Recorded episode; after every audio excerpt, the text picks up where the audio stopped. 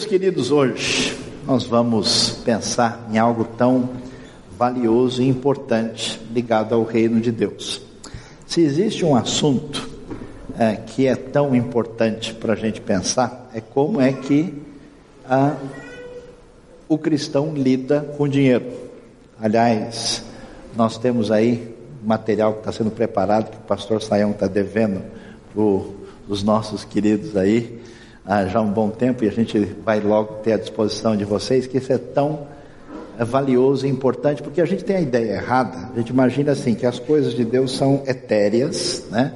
que a gente vem na igreja para rezar da melhor maneira, e que as coisas que envolvem a nossa realidade do dia a dia, isso não é bem um assunto espiritual. Saibam vocês que a importância de doação no recurso do reino é tão, tão valiosa, que você vai encontrar na Bíblia mais de dois mil e cerca de 2.500 versículos falando sobre recursos, sobre dinheiro. E o impressionante é que quem mais falou sobre dinheiro na Bíblia foi Jesus. Ah, não, foi Jeremias. Não, deve ter sido na 1, ou na 2, ou na 3, ou qualquer outra coisa assim. Mas não é o caso. Então é muito impressionante. E por que, que isso é tão valioso? Porque hoje a gente fica uh, questionando uh, o avanço do secularismo, a gente fica questionando o avanço de religiosidade marcada por violência. A gente reclama ah, da presença ah, de um esoterismo ah, prejudicial para tantas pessoas e a gente não enxerga como isso está relacionado diretamente com quanto nós investimos no reino de Deus. No mundo islâmico, por exemplo, a contribuição é obrigatória. A pessoa não, não tem conversa, ele faz parte daquela realidade e ele faz e acabou. E é impressionante que, mesmo sendo obrigatório, tem gente que está disposto a entregar a própria vida. Interessante como é que o Evangelho lida com isso. Por que, que isso é tão importante? Porque se nós somos um corpo, como a gente cantou, se nós somos uma comunidade que vive em comunhão, comunhão não é só o abraço e o tapinha nas costas, é estar juntos para desenvolver os projetos do reino. Então isso tem uma relação direta.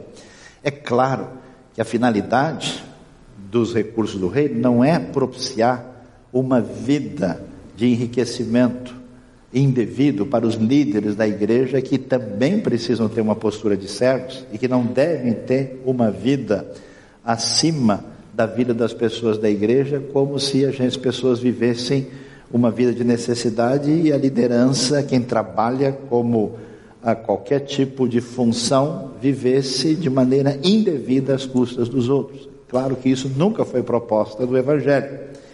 E, portanto, doação é uma necessidade e só se for do coração. A média que a gente tem no mundo hoje de contribuição para o crescimento ah, das missões, proporcionalmente do mundo islâmico, é 25 vezes maior do que no mundo evangélico. E é interessante, a Bíblia sempre surpreendendo a gente. Eu esperaria ao ler a Bíblia que a gente fosse encontrar um método lá baseado nos melhores conselhos da FGV, né? Ou talvez uma, um conselho baseado aí nas últimas pesquisas de Harvard, ou quem sabe a gente pudesse consultar Goldman Sachs aí, os melhores investidores do mundo para saber como é que a gente de fato vai ter esse projeto vitorioso. O Novo Testamento, as palavras do nosso querido Jesus vão ser interessantes e elas aparecem, na verdade, aparecem em Lucas, mas aparecem no livro de Marcos. Agora preste atenção. Quando você lê a Bíblia, uma dica valiosa para quem quer ler a Bíblia e entender a Bíblia. Porque a pessoa não quer entender, só quer ler. Ele acha que tem uma energia assim no livro, ele, oh, agora, agora, agora eu estou calmo, eu senti um calor aqui, né? Eu senti um, tremia a mão na hora, né? Às vezes era falta de café, né? Ah, mas se a pessoa quer entender, então você sempre precisa ver o que vem antes e o que vem depois. E o que vem antes, no Marcos capítulo 12, Jesus está repreendendo o comportamento da liderança religiosa da época. Ele está mostrando como, principalmente aí, os fariseus estavam se comportando de maneira diferente do que era a proposta de Deus. E olha que coisa interessante: Jesus sentou-se em frente do lugar onde eram colocadas as contribuições e observava a multidão colocando dinheiro nas caixas de ofertas. É interessante, imaginou esse Jesus parado olhando. Jesus não tem uma coisa mais celestial para fazer do que ficar olhando as pessoas na hora de dar oferta? E o texto prossegue dizendo: muitos ricos lançavam ali grandes quantias. A gente vai ver como é que deve ter sido esse tipo de cenário, que coisa interessante. Então, uma viúva pobre chegou-se e colocou duas pequeninas moedas de cobre, eram chamados de lepton, de muito pouco valor. O texto prossegue e diz: chamando a si os seus discípulos, Jesus declarou: Afirmo-lhes que esta viúva pobre colocou na caixa de ofertas mais do que todos os outros. Todos deram do que lhes sobrava mas ela, da sua pobreza, deu tudo o que possuía para viver. Literalmente no grego, deu tudo da sua vida.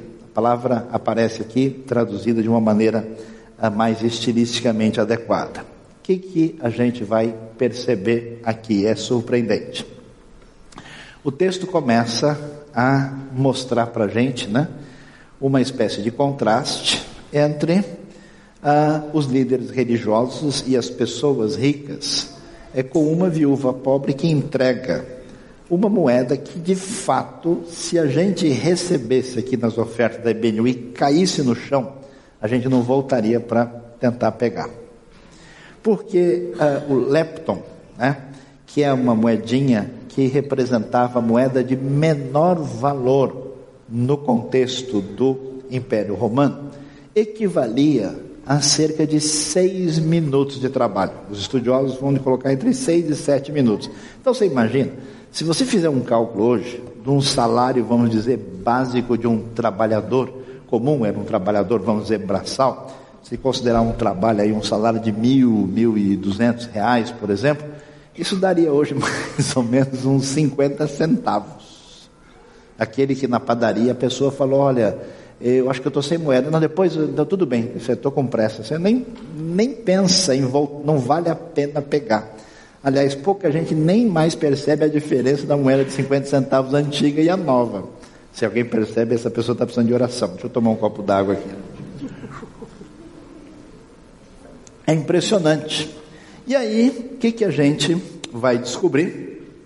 É importante saber o que está acontecendo. Ah, nós estamos na época do primeiro século, do domínio romano sobre o mundo. Nós temos a província romana ali da Judéia e Jerusalém é a capital. Surpreendentemente, organismos internacionais parece que não tiveram essa aula de história. E ali estava o templo, que está mais do que comprovado arqueologicamente. E para vocês terem uma ideia, para vocês assim poderem voltar no cenário, porque às vezes você imagina o seguinte: a Jesus estava lá olhando as caixas de ofertas, dá a impressão, você pensa numa igreja assim pequena, né, de 150 pessoas, e tem uma caixa de oferta lá, tem uns quatro, cinco ricos aqui na fila colocando oferta. Jesus está sentado no banco da frente, porque ele era uma pessoa que gostava de sentar mais para ouvir melhor a pregação, né? Ah, e está ali, e ele vê, mas o cenário não é esse. O templo de Jerusalém, eu, eu coloquei é, essa foto que mostra uma maquete de Jerusalém por volta do ano 66, 67, um pouquinho antes dos romanos destruírem a cidade, para você ver o tamanho do templo em relação à cidade. É muito impressionante. A cidade toda, uma cidade onde moravam aproximadamente, talvez 60, máximo 80 mil pessoas, quando não era época de festa. E você vê o tamanho do templo e essa área gigantesca que o Herodes, chamado Herodes o Grande, fez toda uma plataforma e fez um trabalho não só de embelezamento, mas de ampliação do templo, de modo que aquela parte central que você vê chegava a ter 50 metros de altura e a área dessa plataforma tinha cerca de 144 mil metros quadrados. Para a gente ver o tamanho do negócio. E aí você pode ter uma visão um pouquinho mais próxima do que era a, o próprio edifício do templo, onde eh, Jesus fala quando você ouve falar que Pedro pregou na época ali do Pentecoste em Atos 2 e as pessoas depois se convertem são batizadas junto ao templo, é exatamente nessa construção que a gente vai olhar com mais detalhe. Hoje você não tem mais essa construção porque ela foi destruída na época dos romanos no ano 70 na conquista, houve a dispersão dos judeus por vários lugares do mundo e esse domínio romano permanece até que depois esse império é cristianizado, mais tarde existe uma conquista islâmica. No final do século VII antes de Cristo, eles ocupam e transformam um lugar num lugar sagrado, depois isso é ocupado pelos cruzados que depois são derrotados. E de novo os muçulmanos tomam o lugar, mas sempre foi claramente reconhecido como lugar do antigo templo que toda a tradição judaica sempre sabia disso, e até mesmo a tradição cristã, filha da tradição judaica. Aqui você vê o Muro das Lamentações, que não é exatamente um muro, muito menos das Lamentações. É uma grande parede chamada parede ocidental, que era uma grande, uma muralha grande de contenção que ficava em torno daquilo que era o templo, e como essa grande parte dessa muralha permanece do jeito que era na época de Jesus, os judeus têm um respeito especial por esse lugar. E aqui você pode ter uma ideia da localidade uh, física objetiva, tá vendo?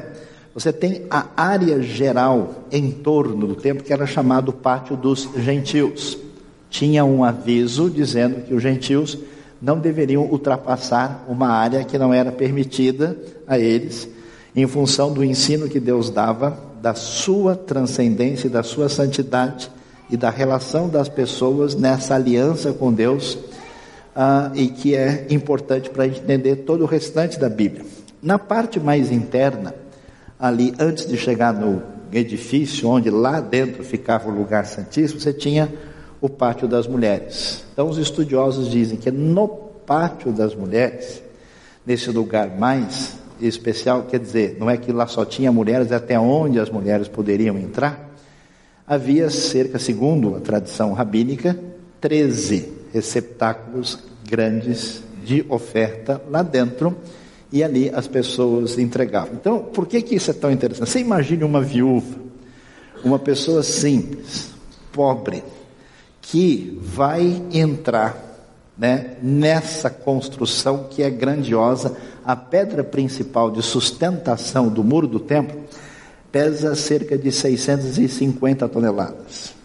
É uma coisa impressionante tudo ah, o que isso é fisicamente. Imagina o impacto de uma pessoa que vem de uma casa simples no mundo antigo, chegando, entrando, enfrentando aqueles indivíduos todos paramentados, barbudos, alguns com cara de quem não acordou tão feliz né, nesta manhã e passando por esse ambiente e vendo gente, porque esse é um lugar que não só representa tudo aquilo que é mais sagrado da tradição judaica, mas também representa poder e riqueza. As pessoas importantes, especialmente os saduceus, tinham uma ligação é, tão profunda com o templo e o templo acabou sendo tão questionado por Jesus ah, e pelos seus seguidores e por outros judeus, porque o pessoal percebeu, você saber que não é novidade, que religião pode virar comércio, que religião pode virar ah, interesses políticos, que expressão religiosa pode perder a sua legitimidade. Né? Tem até a brincadeira que o menino visita né, o templo com seu pai e fala: Pai, aqui é a casa de Deus. Aí ele fala assim: Não, filho, a casa é lá em cima, aqui é a sua loja porque o pessoal tinha perdido completamente o caminho. Então, diante desse cenário, a gente vai observar né, tudo que está envolvido, porque se você não tem o contexto, se você não entende essa relação, você não pode visualizar o impacto de tudo que está envolvido na oferta da viúva pobre. Então, qual que é o ensino de Jesus? É um contraste que aparece aí. Porque quando a gente pensa em contribuição, quando a gente pensa em doação, geralmente a gente vai em duas direções. Ou é preciso ter inteligência, então o mundo se resolve com logística. É só a gente fazer o jeito certo, que o método certo vai dar certo e todos viverão felizes para sempre, forever and ever, amém.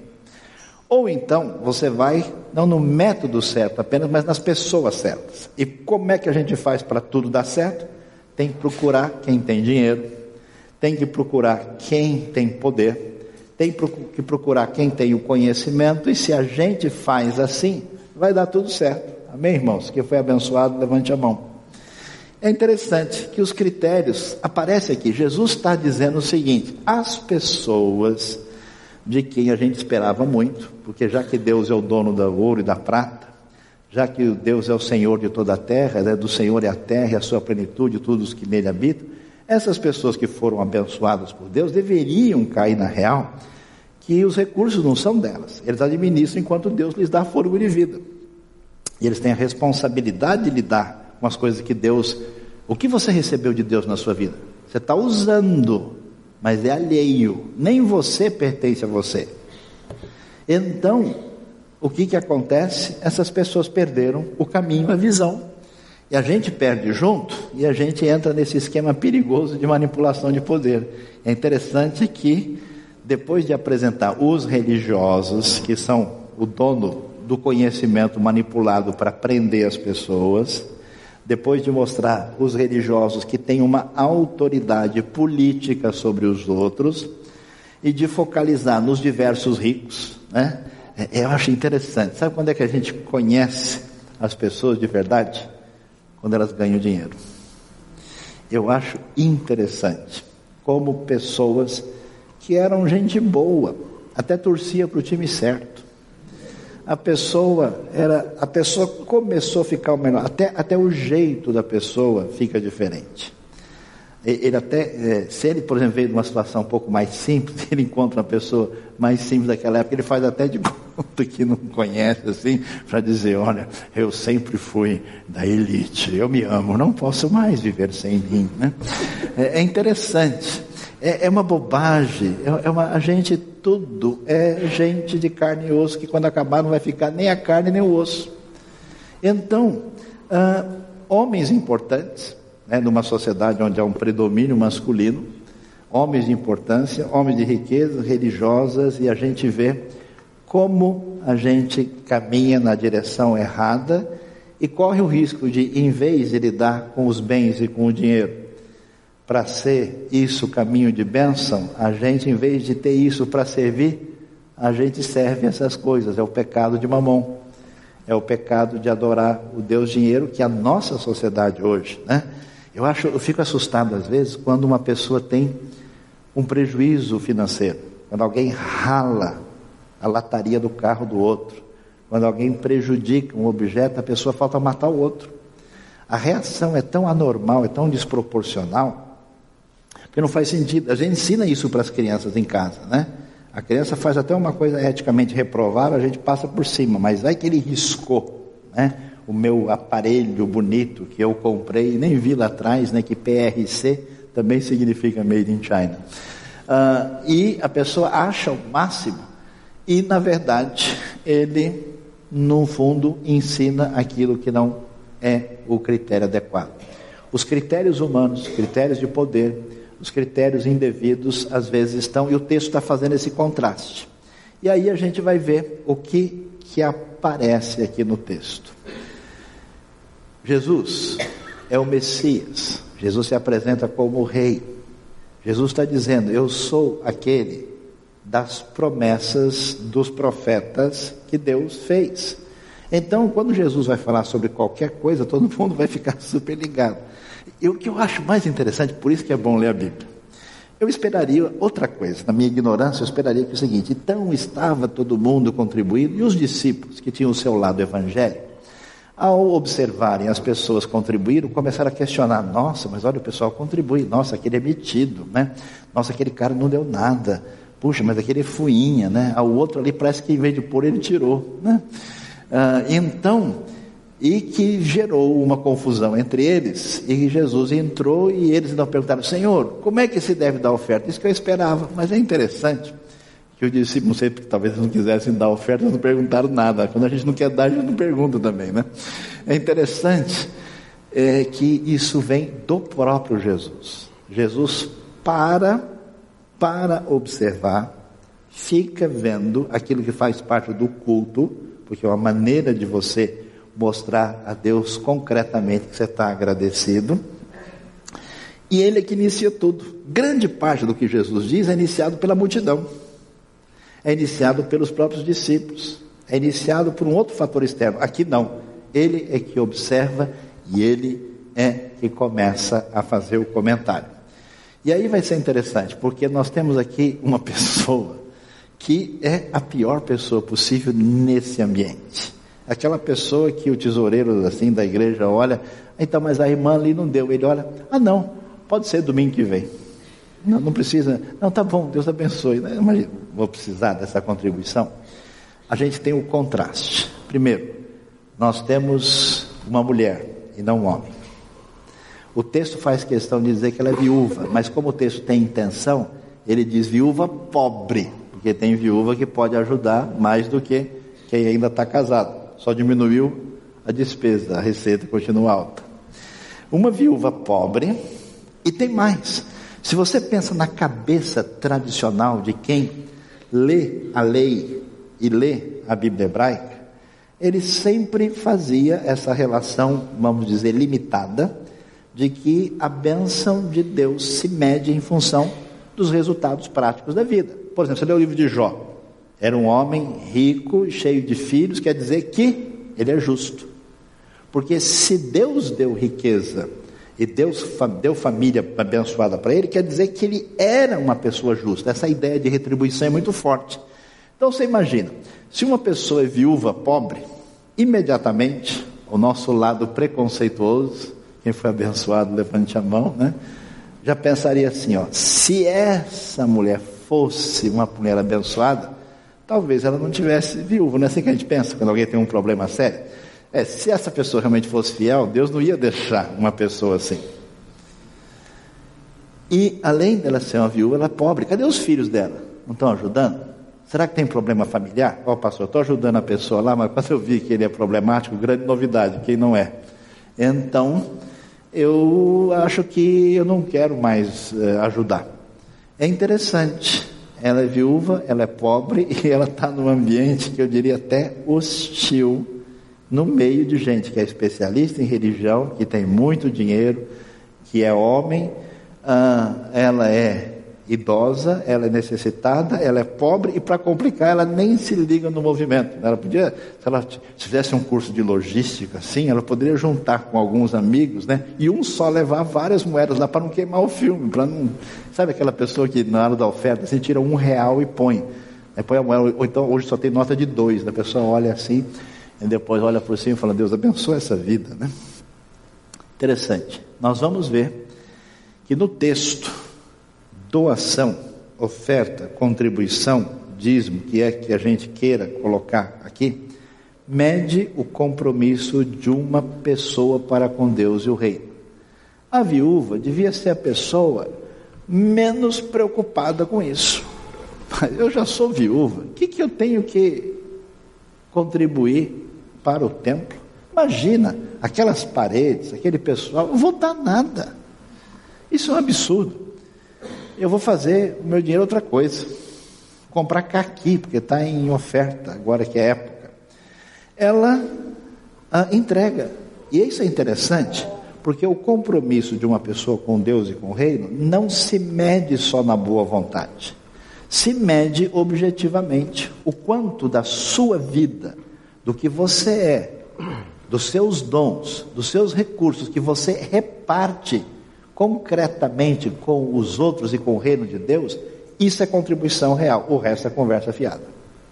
Portanto, existe um elemento, é impressionante, porque aqui está uma pessoa que está na condição só de receber, e ela faz questão de dar, porque você sempre vai ter uma desculpa na sua vida para dizer que você está numa situação de injustiçado e que você deveria receber muito mais do que entregar quer seja em conhecimento, quer seja em ajuda pessoal, quer seja em recurso financeiro, quer seja em exercício dos seus dons com aquilo que você pode ajudar os outros. Por isso que tem gente que é atingido pela graça do Evangelho e que sai dessa maldita letargia egocêntrica da nossa cultura secular, entende que a vida é ser canal de bênção para os outros. Do contrário, você vai ser essa pessoa chata que você é. Porque a pessoa fica mais encrencada quanto mais egocêntrica e voltada para si mesma ela é. Se você não doa, você não respira. Se a sua vida não abençoa, você fica pior do que você já é. Então a doação mede o compromisso de uma pessoa para com Deus e com o rei. E não depende de gente poderosa e importante. Meus amados irmãos, eu já passei cada vergonha na minha vida. Eu já vi comunidades cristãs de todo tipo. Eu já vi comunidades de gente, sinceramente, perdoe-me a expressão verdadeira, que não tem onde pôr dinheiro. Onde o pessoal está no bem bom. Já vi gente com várias casas, chorando e pedindo oração porque está passando por problemas. E eu fico impressionado. Eu me lembro uma vez que eu fui numa igreja no centro-oeste do nosso país, de uma denominação pentecostal pobre, onde as pessoas que vinham, você via a limitação econômica desse pessoal. E aí eu vi aquele pessoal e logo eles começaram a falar do trabalho que eles estavam fazendo, mantendo uma quantidade enorme de missionários fora do Brasil. E eu falei, o que, que eu vim falar aqui? Eu vou, vou falar, vou dizer, eu pedi para não falar mais nada, vou sentar e escutar. Porque não é possível né, que gente, como eu tenho visto, às vezes morando numa comunidade simples, naquilo que a gente costumava chamar, chamar de favela, às vezes, tem desprendimento, recurso e condição. Aliás, é impressionante, eu tenho visto gente que só sai da desgraça, a miséria, quando ele aprende que ele não só recebe, mas quando ele doa. Ele aprende um, um caminho diferente da vida. Você nunca será necessitado e terá problema suficiente de modo que você não possa abençoar ninguém. Então, é interessante, porque o reino, magnatas, pessoas inteligentes, que têm mestrado, doutorado, que são donos do conhecimento, gente que mora bem, gente que aprecia picanha e que vai no fogo de chão, que come do bom e do melhor, e que é pizza de quatro queijos, trocando o provolone por gorgonzola de boa qualidade. Essas pessoas devem saber que o reino de Deus não depende de gente poderosa e importante, o reino de Deus depende da graça de Deus atingindo o coração que é movido por Deus. Por quê? Porque o reino não é refém de ninguém. Deus dá oportunidade para a gente de entrar nessa proposta de graça e de ser liberto daquilo que nos domina, para que a gente seja uma pessoa melhor. Se a gente não quer, a fila é grande. Tem muita gente nesse mundo. Eu fiquei impressionado. Eu estava na Tailândia, em Bangkok. E atrás de mim tinha um cara gritando. E eu, na minha maldade costumeira, falei: esse cara é doido. Eu vou olhar, vou ver para ele e vou falar: oh, dá para você gritar menos ou virado para lá? Aí vi um sujeito. Quando eu vi que era um negrão desse tamanho, eu fiquei mais calmo. Eu já não. Aí eu falei: a paz do Senhor, irmão. Hipocrisia total. Né? O cara era o dobro, grandão, né? E com uma roupa típica, eu falei: desculpa, mas você é da onde? Eu sou do Mali.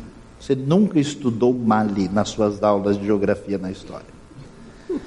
Mali, perto da Mauritânia, capital Bamako, ou Bamako, como eles gostam de falar. Aí esse homem estava de mãos levantadas e chorando e gritando.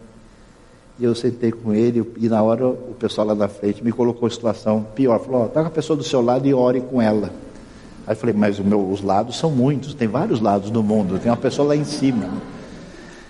E aí eu sentei com ele. E eu sentei com ele e achei interessante, porque ele falou: Não, eu sou ex-muçulmano. E Deus tem feito coisas impressionantes no meu país. Eu estou muito feliz. Eu não tinha condições de estar aqui. E eu cheguei aqui porque Deus abriu o caminho. Eu vi um homem desesperado do Bangladesh que se endividou para participar de uma conferência. E aí eu pensei: como é que um indivíduo faz isso? Com que disposição E aí eu vejo como Deus mexe e movimenta o coração de pessoas, de quem está alinhado com essa graça, enquanto muitas pessoas, infelizmente, resolveram colocar outras prioridades na sua vida. Não tem problema, o reino será vencedor. O reino não é de ninguém, ninguém é dono do poder de Deus, ele será vencedor. Interessante que a doação para o reino não vem de pessoa que poderia. Então Jesus, naquele dia, vendo que era um centurião romano convertido, disse: contribua para a obra de Deus para que ela cresça. Não tem esse versículo. Em Apocalipse 28 esse. Não está lá. Então Jesus, vendo que alguns saduceus mais poderosos amoleceram o coração, disse para eles: Vocês não querem contribuir para o ministério da Galileia?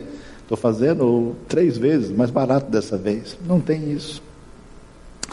A doação vem da pessoa. Eu acho interessante. O Novo Testamento vai fazer duas coisas interessantes. Ele vai dizer para a gente, que a gente vai ver no final, o que significa contribuição de fato e vai dizer que Deus fica feliz pra caramba quando a gente vira criança.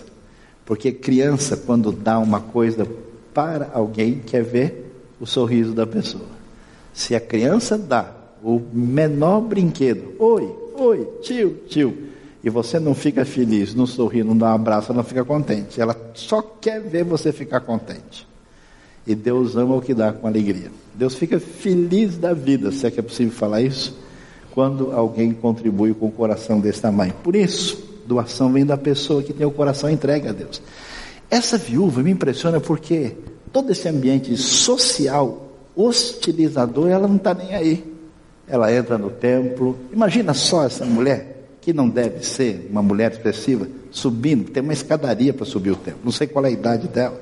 Ela vem subindo, vem passando por aí, para entrar no templo paga um imposto de meio ciclo, não sei como é que ela fez isso, não dava para pular o muro, não adianta você pensar nisso. E aí ela vai, vai, vai, passa, vai lá, chega no pátio das mulheres, o máximo que ela pode ir, e vai entregar a sua oferta, talvez numa ocasião, ocasião de uma festa principal ou num jabat, o texto não detalha. Doação vem da pessoa que tem o coração entregue a Deus. Interessante. Doação está ligado com aquilo que Deus faz por meio de quem a gente nunca imagina. A viúva era a pessoa de quem não se esperava absolutamente nada. Então o que eu quero dizer com isso é o seguinte: Deus deu sabedoria, condições, recursos para a sua vida, para que você administrasse isso de uma maneira que você tivesse as suas necessidades supridas, da sua família e que você investisse no reino de Deus para que a realidade à nossa volta fosse atingida por aqueles que devem ser sal da terra e luz do mundo. Se a gente não tem isso no foco da nossa missão, Deus vai fazer diferença. E você perde a bênção de ser usado por Deus para fazer diferença. E Deus, para mostrar para o pessoal que se achava dono da lei, dono da religião. Imagina a cara de um religioso ao receber assim um ricão daqueles, pá, opa, estamos garantidos aí por três meses no tempo. Você sabe quem veio aqui deu oferta hoje? Ah, meu amigo, agora nós estamos feitos. Agora, amém, amém, né? glória a Deus, a oferta foi maravilhosa. A viúva era a pessoa de quem não se esperava nada, e Jesus vai mostrar que Deus constrói o seu reino por meio de pessoas assim atingidas. E é interessante. O pessoal olhava a quantidade do que tinha entrado. Mas você sabe muito bem, eh, nos Estados Unidos existe um, um esquema interessante, que as igrejas são consideradas parte daquilo que é, é benéfico para a sociedade. Então a pessoa contribui para uma igreja como contribui para uma ONG e ele pode, no final, é, pegar uma, uma confirmação, uma, um comprovante da sua contribuição e deduzir isso no imposto de renda. Então a pessoa às vezes contribui, ele diz, oh, eu vou contribuir para qualquer coisa mesmo, vai para o governo, e eu vou dar, sei lá, 10 mil dólares para a igreja, Mas se eu poderia deixar o governo levar, prefiro entregar para a igreja, pelo menos é a minha igreja. Isso tem o seu lado positivo, mas tem um lado em que tira da pessoa, talvez uma das coisas importantes, que é fazer a doação de fato, segundo a sua relação com Deus. E é interessante, Jesus valoriza a quantidade, vamos dizer, a mensurabilidade do que a viúva deu. Porque às vezes uma pessoa muito bem sucedida, que tem um patrimônio extraordinário, até faz uma doação, mas as pessoas sabem, essa doação aí é porque o time dele perdeu, ele está meio chateado, então isso não significa muita coisa para a pessoa. Pode significar muito para a comunidade, mas para a pessoa não quer dizer absolutamente muito. Mas é impressionante. A viúva deu o restinho do que ela tinha, tudo o que ela tinha para viver. Então, na verdade, a contribuição diante de Deus, ela é mensurável. Porque tudo que tem valor para você, você gasta tempo. Eu fico assustado com o nosso pessoal hoje que não tem tempo para nada. Mas você pergunta, todos os lançamentos de filme, todos os produtos principais que tem aí, a situação do campeonato, às vezes de vários campeonatos. O cara com, acompanha a, a, segunda divisão do campeonato acreano, está sabendo, né? Ele está sabendo das eliminatórias da Asiática, ele sabe da terceira divisão do basquetebol da Groenlândia. Então, é realmente complicado o que é prioridade para a gente.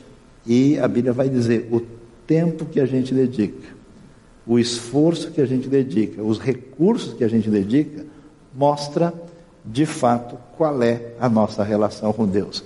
Então o reino é construído por gente que parece ter pouco valor, mas dá tudo, e não de gente importante que dá resto. E é interessante, as pessoas, muito interessante, quase a cada pelo menos dois meses, alguém me pergunta: ah, Saião, me diga aí como é que é esse negócio de dízimo? Quanto por cento? É sobre o líquido? É sobre o bruto? Tem correção monetária? Qual o índice de inflação que eu uso? Da FGV? Posso usar isso? Posso ah, fazer a correção pelo índice do aluguel? Né? E se tiver deflação, que é da igreja devolve um pouco? Aí você pensa e fala: não, acho que o pessoal não está entendendo nada. Porque o que o pessoal entendeu foi o seguinte: tadinho de Deus. Deus está no sufoco, ele está precisando de um dinheiro. Acho que o Banco Celestial não anda bem, a crise chegou lá também, está complicado. E ai dele e do Evangelho se não for a gente. Se a gente não contribuir, onde é que Deus vai parar? Então, sabe como é que é? Nós temos que ir lá, afinal de contas, tem que fazer mas Deus é legal, porque ele, ele até fez um plano interessante que a gente dá 10% para ele e o 90% para Aí o cara fica tentando negociar se o 10 cai para 9, para 8, 7,5, se dá para pôr no cartão, três vezes sem juros, se desconta né, a taxa do cartão. Ele tenta fazer de tudo para ver se quanto ele consegue pegar o, o pedaço que pertence a Deus e contribuir menos, porque os 90% ele vai gastar na Copenhague, vai gastar no resort, ele vai gastar para comprar dois travesseiros especiais. Isso não tem nada a ver com o ensino do Evangelho. Aí eu não sei se vocês querem ir embora antes de ouvir. A proposta do Evangelho é que se alguém não renuncia tudo quanto tem, não pode ser meu discípulo. Nada é da gente, gente, nada. Tudo é de Deus. A maneira como você cuida da sua vida é apenas uma administração. Deus te deu respiração, dom e talento para você entender que você que é servo do reino, o que você, se você aplica os seus recursos na educação dos seus filhos, se você aplica isso de uma maneira que está sintonizado com os valores do reino, isso é contribuir para o reino. Só que a gente tem o desejo, como discípulo de Jesus, de ver o crescimento do reino, então de coração a gente investe no reino, que a gente sabe o que, que realmente tem valor. E isso não tem medida. O dízimo é um método de contribuição, mas não é uma espécie de lei e de regra, porque não tem lei e regra nesse sentido para controlar o amor. Imagina duas pessoas que se amam falam: quantos beijos devemos dar um no outro para que a gente prove que se ama? acho que oito, não, acho que doze, não, pode ser onze. Que loucura! Deus não deseja esmola, Deus não está batendo na porta de ninguém, ó, ajuda aí, vai, quebra o galho aí, está tá, tá difícil. Olha, a crise atingiu os anjos agora.